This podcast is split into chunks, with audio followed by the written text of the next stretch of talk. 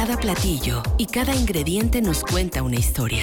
Disfruta con tus oídos los colores, texturas, aromas y sabores de la gastronomía a través de la voz de la chef Bere Sainz. Esto es Trión a la Carta en Trión Live. Son las 12 del mediodía con 44 minutos. Ya está con nosotros la chef Bere Sainz y amenazó con que hoy nos va a dar mucha hambre. Hoy se nos va a abrir el apetito. ¿Cómo estás, Bere? Bien, Luis. ¿Y tú? Bien, gracias. Gracias. ¿Por qué, ¿Por qué nos decías eso? Cuéntanos un poquito de qué se va a tratar.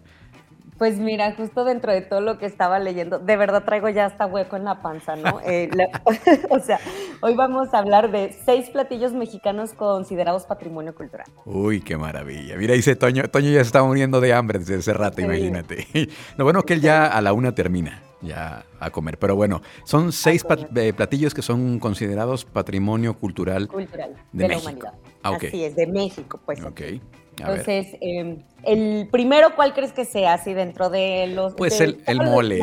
El, mole. Pues sí, se me hace que tú ya habías estudiado. No, no, no, no, no. Pues es que el mole es. Wow, es, el mole. Sí, sí, sí. Es una maravilla. Y aparte con todas las categorías, todas las eh, variedades, perdón, que hay de moles. También, ¿cómo no? ¿Cómo no va a ser, va? Sí, pero yo, yo prefiero el más tradicional, el, el mole poblano el mole poblano. Que pues lleva como 30 ingredientes, ¿no? Sí, fíjate que justo, ¿no? El, mole, pues, entre, se lo pelean ahí, digamos, quienes más se lo pelean es Puebla y Oaxaca, ¿no? Que son como, digamos, los que más mole o más variedades de mole producen, ¿no? Tenemos pues, entre negro, verde, rojo, colorado, este, algunos que pican, otros más salados, otros más condimentados, otros dulces. O sea, la verdad es que la, la variedad es impresionante, ¿no? Es ahora sí que, un festival, literalmente ir como a estos mercados, ¿no? Donde lo tienen en pasta, este, lo tienen en polvo, lo tienen, bueno, ¿no? Hasta inclusive las presentaciones cambian.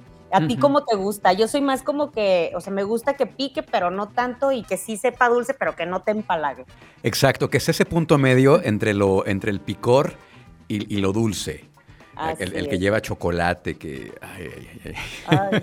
qué delicia. Te dije que nos iba a dar mucha hambre y unas tortillitas así recién Y vamos apenas en el primer platillo, veré. Así es, imagínate lo que nos espera. Cuéntanos. Pues, y pues fíjate, ¿no? La palabra mole viene de mulli, que significa mezcla, ¿no? Entonces, pues claro, ¿no? estamos hablando de una mezcla de especias, de, eh, de chiles, de mm, pues semillas, ahora sí que de todo, ¿no? Dependiendo pues el estilo de mole. Yo la verdad alguna vez aquí en el restaurante hice unas codornices con un mole oaxaqueño, un mole negro. Yo creo de verdad, o sea, sin error equivocarme, estábamos hablando de 30 ingredientes. Me he tardado como unas 5 horas en hacer el mole. Sí, sí, sí. Es que no es cualquier cosa hacer el mole y tampoco no, a cualquiera le sale rico el mole. O sea, sí tiene su chiste y es un platillo muy muy delicado, que hay que darle su tiempo a cada ingrediente. Entonces sí. Sí, con mucha paciencia y amor. Exacto, paciencia y amor. ¿Qué más, Nancy? Eh, otra vez. Otra vez. Bere, perdóname, Bere. No te apures. Pues mira, el segundo platillo es el tamal. Aquí en México tenemos más de 5000 variedades. Proviene del náhuatl tamali, que significa envuelto, ¿no? Entonces, pues así que yo conozca más o menos, pues corunda, uchepo, chanchamito, zacahuil, tamal de chaya, los tamales oaxaqueños, este, híjole, ¿no? También ahí tenemos una variedad impresionante y aquí que además luego lo hacemos en torta, este, algunos hasta en sope, ¿no? O sea, ahora sí que tenemos toda una gama impresionante de tamales. A mí, yo personalmente me encanta así comerlos con crema y una salsa así picosita, este, híjole, y bueno, de carne, ¿no? Allá afuera de la, de la Universidad de La Salle, allá arriba, había un lugar, no sé si todavía exista, pero sí, esa era tradición. Después de clases, ir por tu tamal, así como dices, con, con, cremita, con queso, con salsa. sí, sí, totalmente, totalmente. Yo prefiero el, tamal este, salado. El dulce casi no, no soy muy dulce, fíjate. ¿Será que estoy muy amargado? Veré. O, al revés, al revés, ¿no? Ya eres tan dulce que no necesitas más dulce en ah, mira, Pues sí, probablemente. Porque me pasa igual, ¿eh? Por eso te lo digo, me ah, identifiqué. Muy bien, ¿qué más, Veré? Muy bien. El otro, el tercero, son los tacos al pastor, este, que en realidad, pues luego se los pelean, que si los hicieron en México, que si no sé dónde, pero la realidad es que vienen cuando los libaneses llegaron a México con su tradicional shawarma, ¿no? Entonces, es este pues ya es un platillo que nosotros fuimos modificando, ya le pusimos carne de cerdo, ya le metimos una pasta de chiles, ya, ya le pusimos la piñita, pero en realidad su origen, por así decir, pues es, libanés o digamos, nos inspiramos en los libaneses para hacer este delicioso platillo. Eh, como cuarto, y que ahorita lo tenemos, bueno, ¿no? Al, al, día a día, que es el chile nogada, eh, que, híjole, ¿cómo, cómo he tenido, cómo, te juro que de todos los platillos que he metido en Villa, para mí este ha sido siempre el más polémico. ¿Por qué?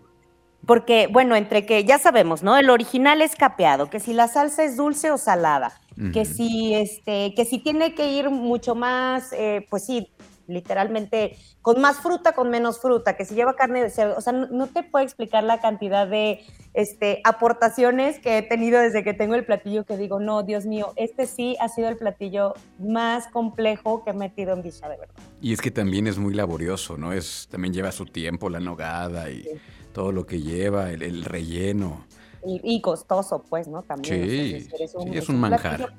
es un manjar. Oye, ahí en, ahí en Villa me decías que lo preparan de la manera más tradicional. Sí, exacto, lo, preparamos más tradicional, pero te diría ni tan tradicional, ¿no? Porque el original va capeado. Eh, yo en lo personal, pues no soy muy, muy fanática de los capeados. Eh, lo también estaba leyendo, ¿no? Que si la salsa es dulce o salada, yo soy más como tú, ¿no? Más de, más de un paladar más salado. Pues mi salsa no es tan dulce. Y por eso te digo que ha sido tan polémico. No, es que le falta que la salsa esté dulce. Y yo, ah, y leí que Pues le pasas la sal al comensal, el azúcar, perdón. El azúcar, ¿verdad? El mascabado para que... Pues sí. Entonces, por eso te digo que ha sido como tan polémico, porque sí, sí he tenido ahí como... Y que originalmente dicen que la salsa no es tan dulce, ¿no? Porque pues precisamente ya lleva tanta fruta el platillo por sí mismo, que no debería ser, pero entonces, este, pues nosotros lo tomamos como muchas aportaciones, pero a veces te digo, híjole, no, mejor ya lo quito me, metí en, me metí en camisa de once varas. Sí, luego ya ni cómo zafarte. Y si ya está en la carta, ni modo. Sí, no, pues ya, ni modo. A seguirle. ¿Cuál más?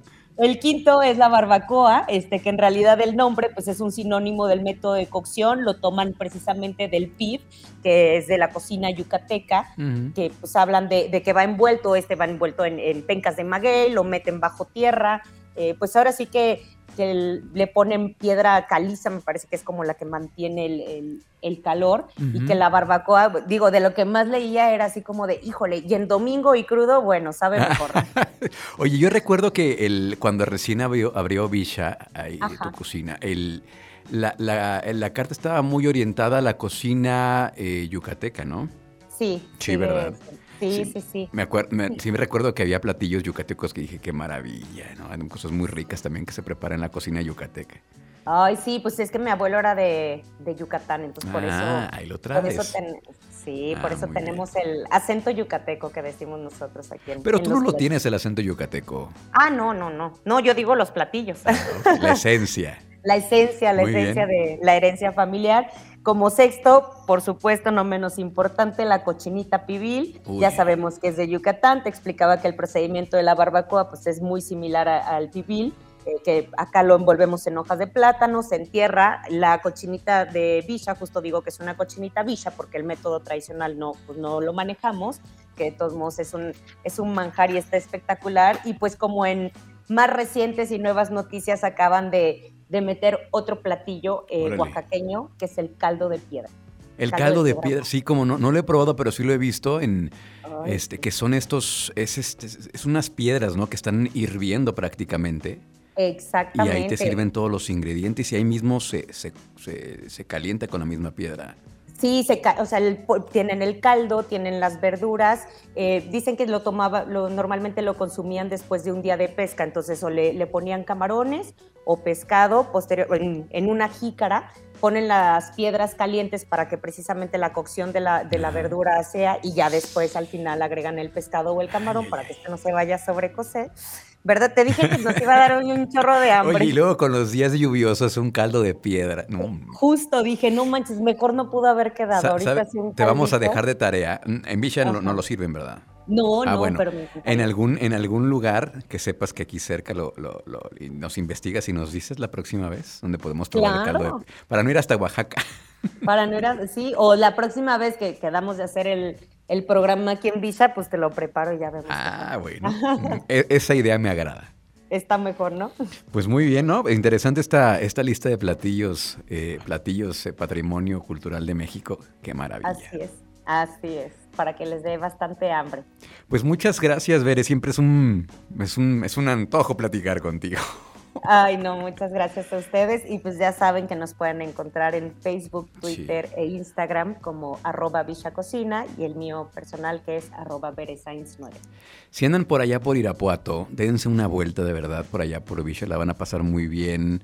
Hay una terracita donde si van por ahí de las 6 de la tardecita, se echan una copita de vino una buena plática y el momento es espectacular. De verdad, allá en, Irapuato, en Villa Cocina, no, se lo no se van a arrepentir. Muchísimas gracias. Sí, sí. Perdón. ¿Y qué crees, no? El 24 de julio festejamos el, el Día del Internacional del Tequila, entonces vengan por su tequila porque les vamos a dar de acompañamiento un guacamole con una salsita de chapulín, quesito cotija artesanal, así para que con cualquier tequila que pidan viene su, su porción de guacamole.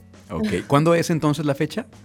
Es el fin de semana, espérame que me perdí en las fechas. Este fin de semana ahí en Villa. Este fin de semana, 23 a 25, digamos. Muy bien, perfecto. 23 pues, pues muchas gracias, Bere. Te mando un abrazo y acá nos escuchamos la próxima semana. Claro que sí, gracias a ustedes. Buen día. Escucha, escucha, Trión, sé diferente.